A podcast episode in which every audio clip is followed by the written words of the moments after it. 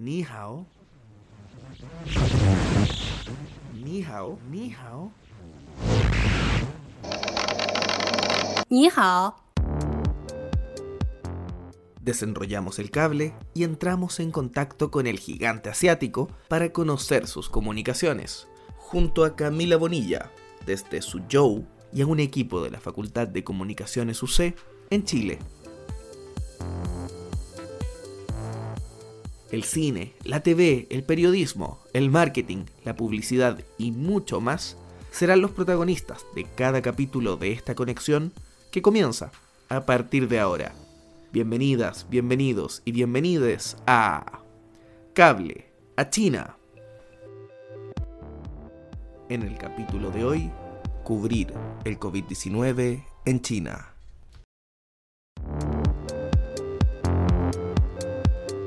Bienvenidos a un nuevo episodio de Cable a China, el podcast donde conversamos sobre las comunicaciones del gigante asiático. Soy Camila Bonilla y les hablo directamente desde China. Hoy hablaremos de un tema que ha estado presente en nuestra vida desde hace más de un año, la pandemia del COVID-19. Específicamente, vamos a profundizar en los desafíos de cubrir periodísticamente la pandemia en China y lo que ha significado comunicacionalmente la visibilidad del país en el mundo. Para contextualizar, entrevistamos al embajador de Chile en China, Luis Schmidt, quien vivió en primera persona el comienzo del brote. Él nos habló sobre el origen del virus y las diferentes medidas que se tomaron ante su llegada. La entrevista completa con Anita Montes.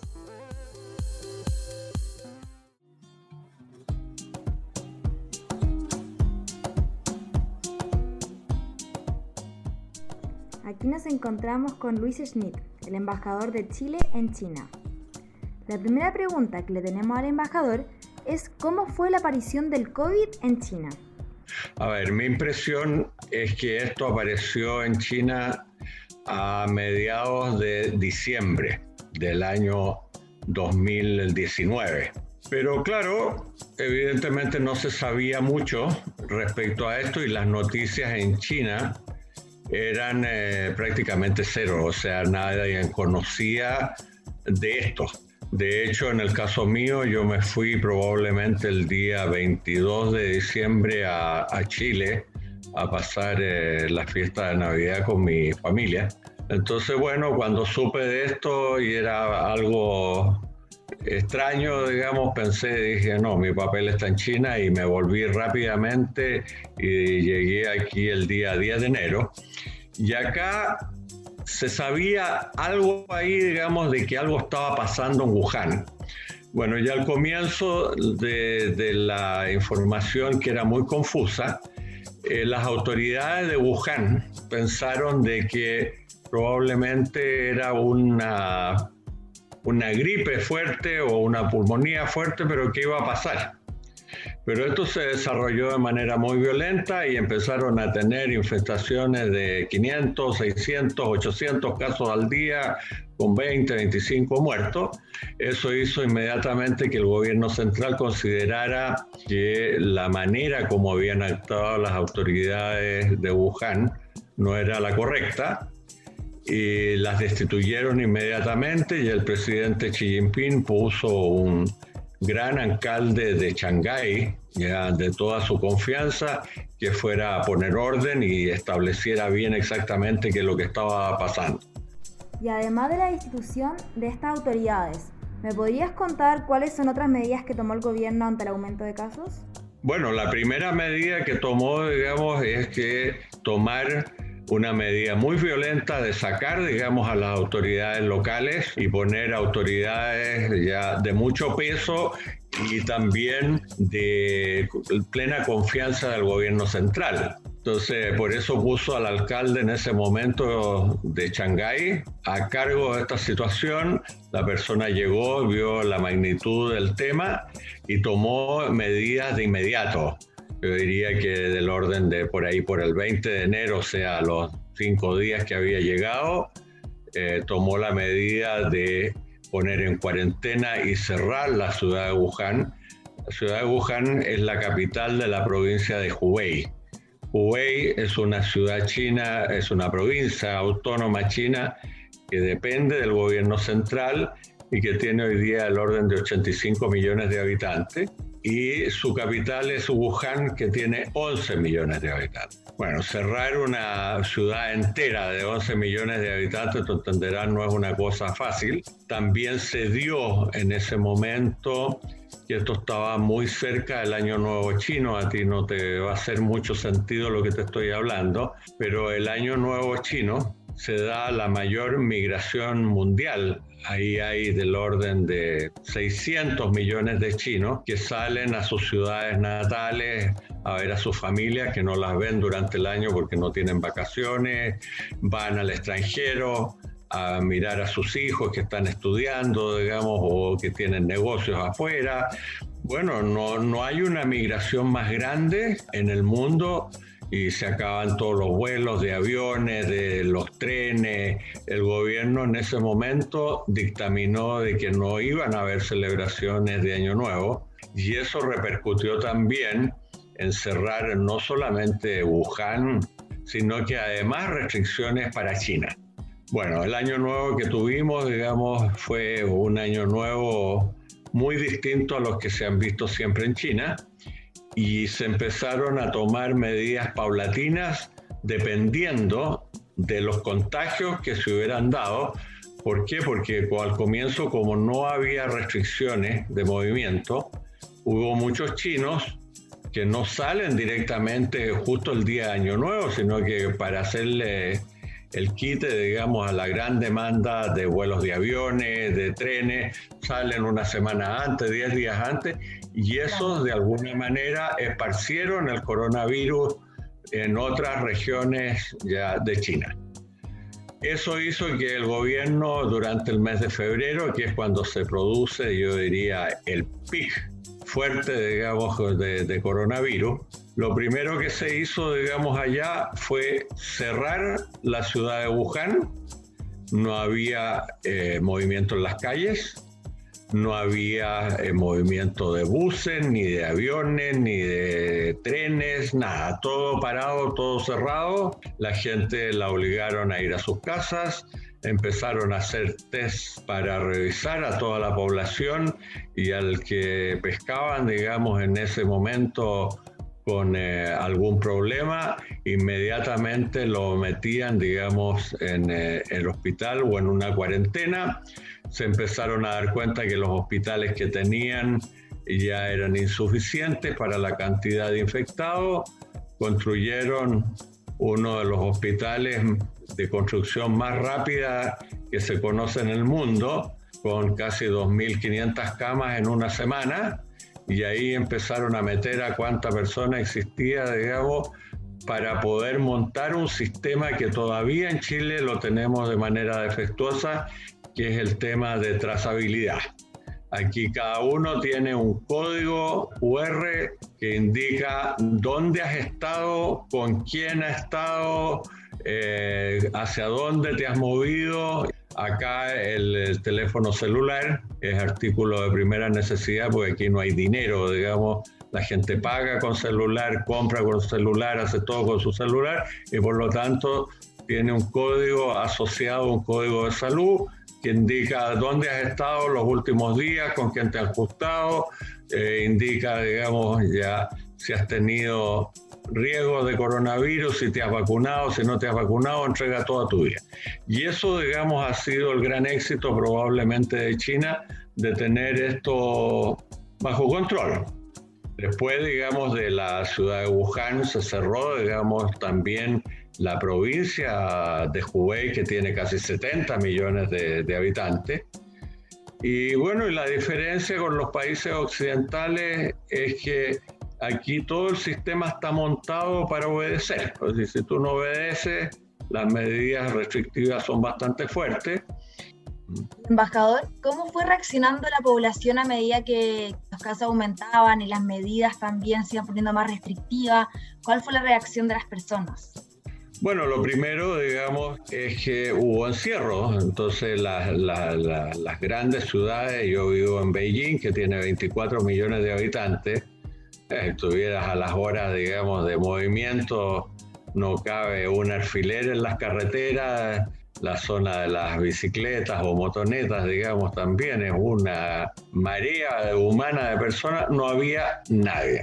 Por el otro lado, nosotros el tema de trabajo vía telemática, en Chile no se conocía, digamos. Bueno, aquí ya en China llevábamos hace rato, digamos, con eh, trabajos telemáticos. Y lo que hizo el gobierno, suspendió todas las actividades y dijo, bueno, mire, ¿sabe qué? Los servicios de urgencia y de primera necesidad, dentro de los cuales estaban los servicios sanitarios y de salud, bueno, esa gente con tales y cuales requisitos podrá moverse, pero si usted, digamos, trabaja en una fábrica, bueno, de ahora en adelante, entiéndase con la fábrica de manera telemática y vea qué diablo puede hacer.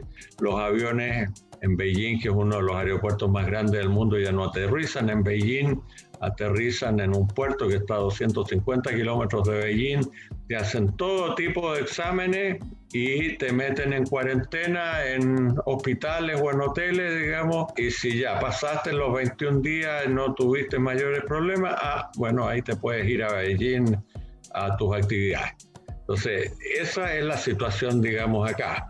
Pero los chinos acá tienen completa libertad de movimiento, trabajan todos los días en sus oficinas, en la construcción, lo único que está probablemente más detenido es el tema turismo y de viajes aéreos, porque China no quiere efectivamente que se la vengan a infectar, pero el resto funciona, digamos, 100%. Bueno, con esa última pregunta, dado por finalizada la, la entrevista. Ya. Muchas gracias. Que le vaya muy bien.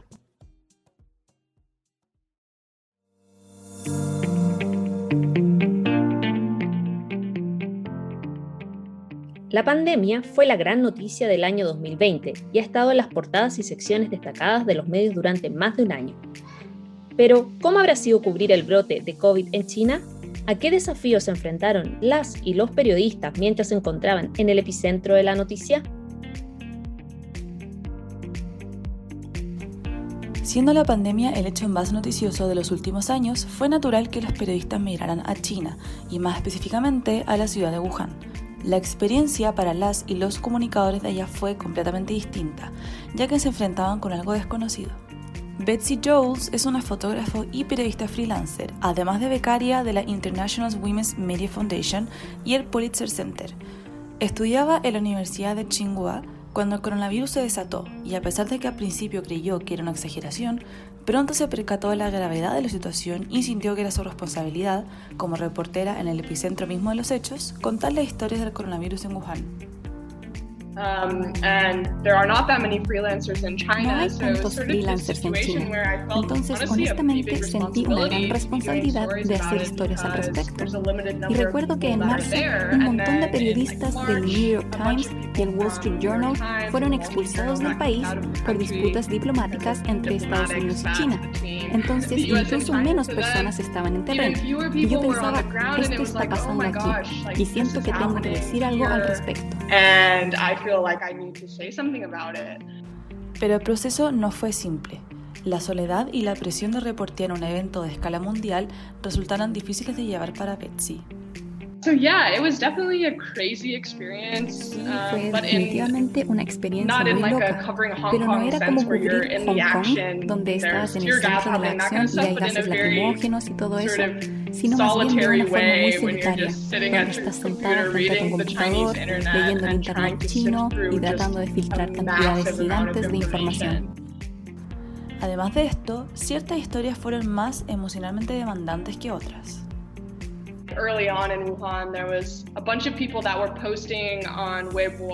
Al principio en Wuhan um, había un montón de gente publicando en Weibo, una especie de Twitter chino, sobre encontrar um, camas para sus familiares en hospitales, porque a ese punto había una cantidad limitada de camas.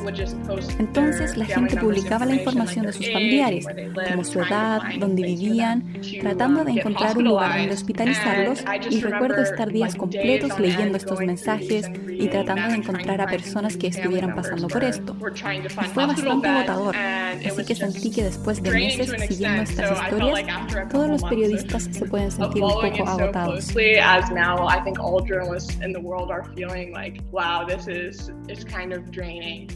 Y este no fue el único desafío al que se enfrentó. Betsy considera que China es un país muy difícil de cubrir por varias razones. Primero, tienen un Internet completamente distinto al occidental. Segundo, para acceder a este se requiere manejar el idioma chino, por lo que Betsy tuvo que recurrir a un colega que le ayudara a traducir. Tercero, acceder a fuentes dispuestas a hablar y contar sus experiencias resultó ser más complejo de lo que se había imaginado. Muchos de sus entrevistados se mostraban reticentes y desconfiaban de las intenciones de Betsy.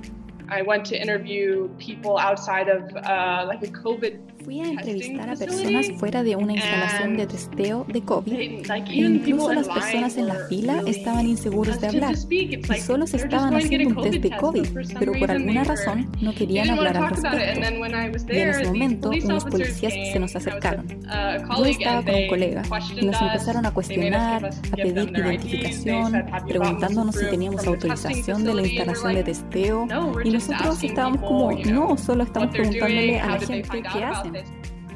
Después de tres meses de mucho trabajo e investigación, infinitas llamadas telefónicas y largas horas de aislamiento, Betsy comprendió que no quería cubrir noticias, sino trabajar en reportajes que le permitan tomarse su tiempo para investigar y sacar a la luz distintas historias y perspectivas. Por otro lado tenemos a Marcela Solís. Ella es periodista y profesora chilena. Aunque se había dedicado más a la pedagogía en sus años viviendo en China, una vez que el COVID-19 azotó la región, se enfocó en escribir artículos para medios de comunicación chilenos y era constantemente entrevistada para contar su experiencia desde Xiamen. Al igual que Betsy, nunca sospechó la magnitud del problema. Voy en el taxi y abro WeChat y estaba mirando y todo el mundo hablaba del virus, que había un virus en algún lugar. Y llamé por teléfono a una amiga que es cónsul en Shanghai para Costa Rica y le llamaba por teléfono. Y yo, Jessy, oye, ¿cómo estás? Oye, ¿tienes alguna información oficial acerca del virus Wuhan? ¿Qué está pasando? Porque todo el mundo está posteando cosas, ¿qué pasa? me dijo Marcela, no nos ha llegado ninguna información oficial del gobierno, pero me llamó mi hermano, que está en Beijing, y me dice que van a empezar a cerrar cosas porque el virus se está moviendo. Así, la curiosidad surgió desde Chile y Marcela hizo de puente entre los dos países para poder relatar información que en Latinoamérica todavía era desconocida. Eh, informar a la gente es un deber y, es nuestra labor. Entonces yo sentía que en Chile se estaba dando muchas noticias que no, o mucha información que no tenían acceso a mucha más información de lo que realmente estaba pasando en China. Y unos amigos, periodistas, colegas, me empezaron a llamar y me dijeron, en China, ¿qué está pasando? Entonces yo empecé a recolectar la información, a lo que estaba, a lo que estaba viendo, empecé a hablar con gente que tenía acceso a información más oficial, ¿cierto? Directa al gobierno, y empecé a contar lo que a nosotros nos decían y cómo nosotros nos estábamos cuidando. La tecnología fue de gran ayuda para recopilar testimonios y contactar fuentes, ya que la cuarentena era muy estricta y no le permitían salir del departamento. Destaca la utilidad que tuvo WeChat para esto y que le facilitó bastante el trabajo. Yo lo que hice, empecé a contactar con todas las personas que conocía que estaban alrededor mío, para saber, para saber en qué estaban, cómo estaban. Empecé a hablar con todos los papás de mis alumnos, alguna gente que trabaja en cuerpos más altos, otra gente que no, empecé a hablar con la gente. hice lo que quizás yo no podía llamar al Ministerio de Salud, ¿cierto? Porque es súper difícil, pero sí podía hablar con un médico, el papá de mi alumno que trabajaba en un hospital, y sí podía llamarle y preguntarle, oye, ¿cómo es? ¿Qué pasa? ¿Qué está pasando? Entonces sí podía hablar con toda la gente. Y así lo empecé a hacer, empecé a contactarme con todos a través de WeChat y a recopilar información y a leer lo que estaba pasando online y a hablar con mis amigos y saber cómo lo estaban viviendo ellos, qué les habían dicho ellos. Y era un poco de recopilar toda la información que estaba dando vuelta. Su labor periodística, más que ser artículos meramente informativos, era de cierta manera advertirle a la gente sobre lo peligroso que era el virus ya que en palabras de Marcela, en China estaban viviendo el futuro y ya sabían las consecuencias que tenía al tomárselo a la ligera. Fue bien frustrante en algunos momentos porque yo sentía que era como, como cuando uno está en un restaurante y ve a una persona en la mesa al lado que pone un vaso de cristal en la orillita de la mesa ¿cierto? Y tú los estás mirando y tú sabes que en cualquier momento le vas a pegar un codazo y el vaso se va a caer y lo único que quieres es pararte y correr el vaso y ponerlo en el centro, pero no puedes porque no es tu mesa. Así me sentía yo. Decía que yo estoy diciendo esto, estoy repitiendo, estoy repitiendo y veo que no está pasando nada y lo veía con mi familia. Y yo le decía a mi familia, compren mascarillas, compren mascarillas ahora. Por favor, compren alcohol gel. Por favor, compren cloro. Por favor, no salgan de la casa. Y mis hermanas me llamaban, no, estamos en el supermercado. Y fue súper, era frustrante al principio. Entonces empecé a hacer, empecé a, dar entrevistas a Mega, TN, a, a Canal 13. Y empecé a hacer videos, videos en Facebook explicando de cómo se transmitía el virus, contando la historia, eh, diciendo por favor hagan esto, pero no desde el miedo. Porque habían videos que se hicieron virales de una mujer chilena en, en Italia diciendo esto es lo peor y que hablaba de lo peor y que la gente se está muriendo y no sé qué. yo, no, yo como periodista no puedo hablar así. No puedo decir eso. Porque no quiero asustar a la gente.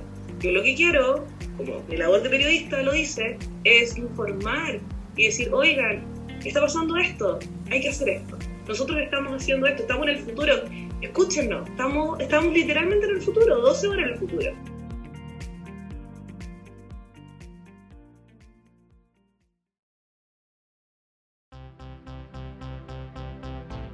Los medios de comunicación también han sido una herramienta de mitigación de la transmisión del virus contribuyendo con la comunicación de riesgo y prevención. Te invitamos a conocer más en la siguiente nota de Amanda Ponce. En la actual pandemia, los medios han transmitido la información entregada por las autoridades de salud, tanto a nivel nacional como internacional, de tal manera de que haya una comunicación de riesgo efectiva y que las personas acaten las medidas sanitarias y sepan de qué se trata este nuevo virus. Al ser China el primer país con casos de COVID-19, los medios tuvieron una labor mucho más compleja al intentar informar sobre algo desconocido que estaba afectando la vida de las personas. Sin embargo, la información dada por los medios sobre el COVID-19 en China tuvo efectos positivos en el comportamiento de las personas y del virus. De acuerdo a distintos informes que estudiaron el impacto de la cobertura en la transmisión del virus, se concluye que los medios tienen un rol fundamental en la prevención y en el control del COVID-19. En el informe titulado El rol de la cobertura de los medios en mitigar la transmisión del COVID-19, evidencia de China, se muestra un análisis de cómo los medios contribuyeron a un descenso de personas infectadas y de casos cercanos, basándose en el número de casos nuevos diarios y de contactos estrechos y en las noticias oficiales y reportes de COVID-19 de cada provincia. Sobre esto, el doctor Suo Chen, profesor de la Universidad de Georgia y uno de los autores del informe, comenta una de las conclusiones extraídas de su investigación.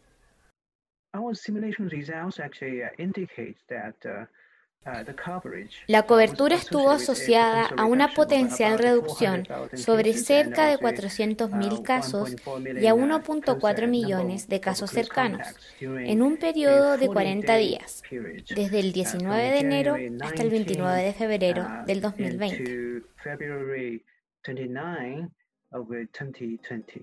De acuerdo a un artículo de la Escuela de Asuntos Públicos e Internacionales de la Universidad de Columbia, los medios de comunicación estatales hicieron una campaña comunicacional positiva, donde se mostraron historias que rescataban el heroísmo de los funcionarios de la salud y el apoyo internacional además de resaltar el buen manejo institucional chino frente a la crisis sanitaria y de refutar todas las críticas que ponían en duda la transparencia en el control de la pandemia y en las medidas estrictas de confinamiento. A pesar de las críticas y de la desconfianza que los ciudadanos podían tener hacia los medios de comunicación por la influencia política, se estima que con esto en los medios de comunicación estatales se logró en las áreas estudiadas por los informes un control en la transmisión del virus. Pero si existía esta desconfianza, ¿cómo los medios de comunicación pueden haber tenido tal impacto en el comportamiento de las personas? ¿Hay algún otro factor que haya influido en este fenómeno? El doctor Chen responde a estas preguntas haciendo referencia a la experiencia previa con el primer SARS en China.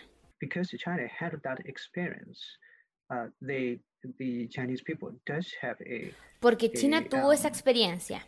La gente en China tiene recuerdos relacionados a cómo manejar esta uh, pandemia. Hubo un confinamiento, hubieron muchas uh, actividades que intentaron contener y minimizar el riesgo de transmisión. Creo que eso es lo primero, la memoria colectiva que probablemente ayudó. En segundo lugar, también se puede deber a que los medios y también las personas probablemente tengan conocimiento del riesgo de esta segunda pandemia.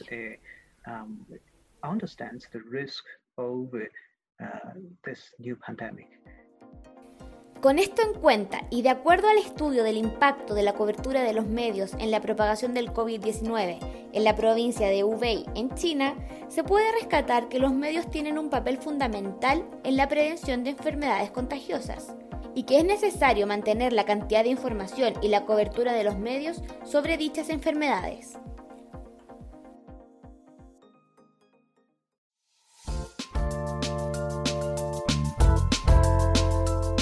Finalmente, quisimos destacar el trabajo comunicacional de quienes documentaron esta pandemia mundial.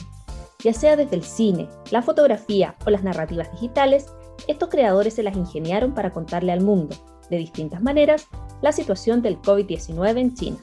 Las recomendaciones son de Gabriela Padilla.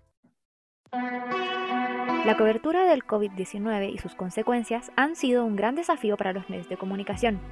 Sin embargo, muchos han podido lograrlo con éxito, sacando material digno de destacar. Aquí te presentamos algunos de los mejores productos comunicacionales de la cobertura sobre el coronavirus.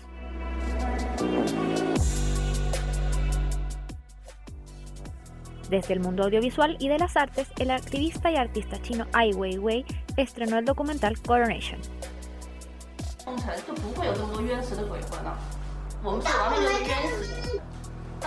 El largometraje de dos horas de duración retrata lo vivido durante la cuarentena en el epicentro y origen de la pandemia, la ciudad de Wuhan en China, pero es dirigido de manera remota desde Cambridge, Inglaterra, donde el artista de 63 años se encuentra radicado tras ser exiliado de su país natal en 2015.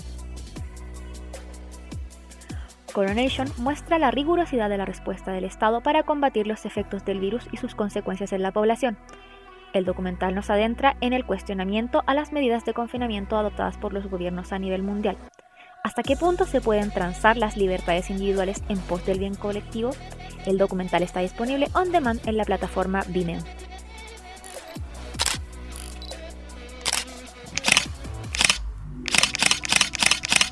Desde el área del periodismo y la fotografía en el concurso World Press Photo, la pandemia también estuvo presente. El trabajo ganador de la categoría Narración Digital fue para el fotógrafo y cineasta chino Yang Chenlai y la periodista Tang Xiaolan, con su obra Llamando desde Wuhan, que muestra las consecuencias del COVID-19 en Wuhan a través de un relato íntimo con llamadas telefónicas y registros de archivo que muestran cómo sus habitantes se enfrentaron a la incertidumbre y la pérdida de sus seres queridos.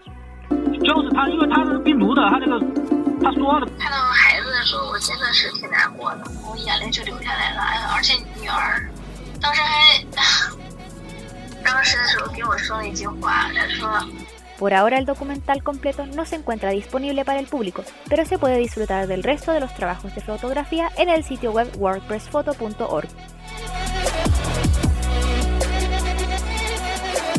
Dentro de este segmento no podemos dejar de lado las narrativas digitales, la chilena Cassandra Armijo, en compañía de su esposo Hao Yang, explicaron cómo se vivió la peor etapa de la pandemia en China desde una perspectiva doméstica y cotidiana. Hola. A pesar de ser el día final de las vacaciones de Año Nuevo chino, la estación de trenes estaba vacía. Va, a meditar tu temperatura.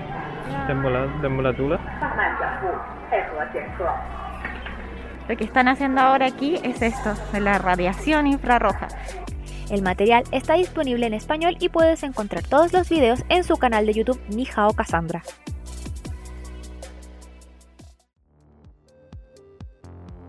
Y con estas recomendaciones nos despedimos por hoy.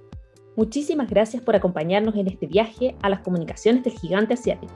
Nos escuchamos en un próximo episodio de Cable a China. Hasta pronto.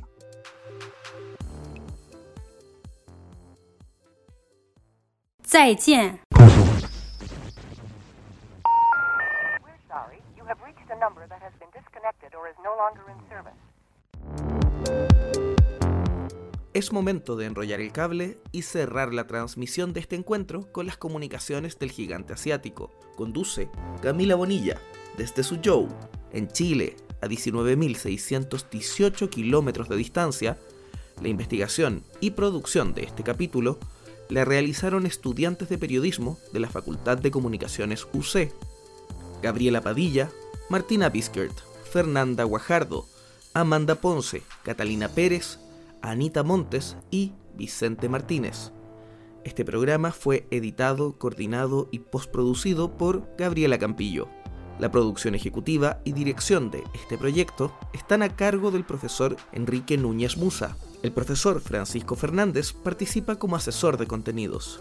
Este podcast se realiza gracias a la beca Santander Top China. Hasta pronto.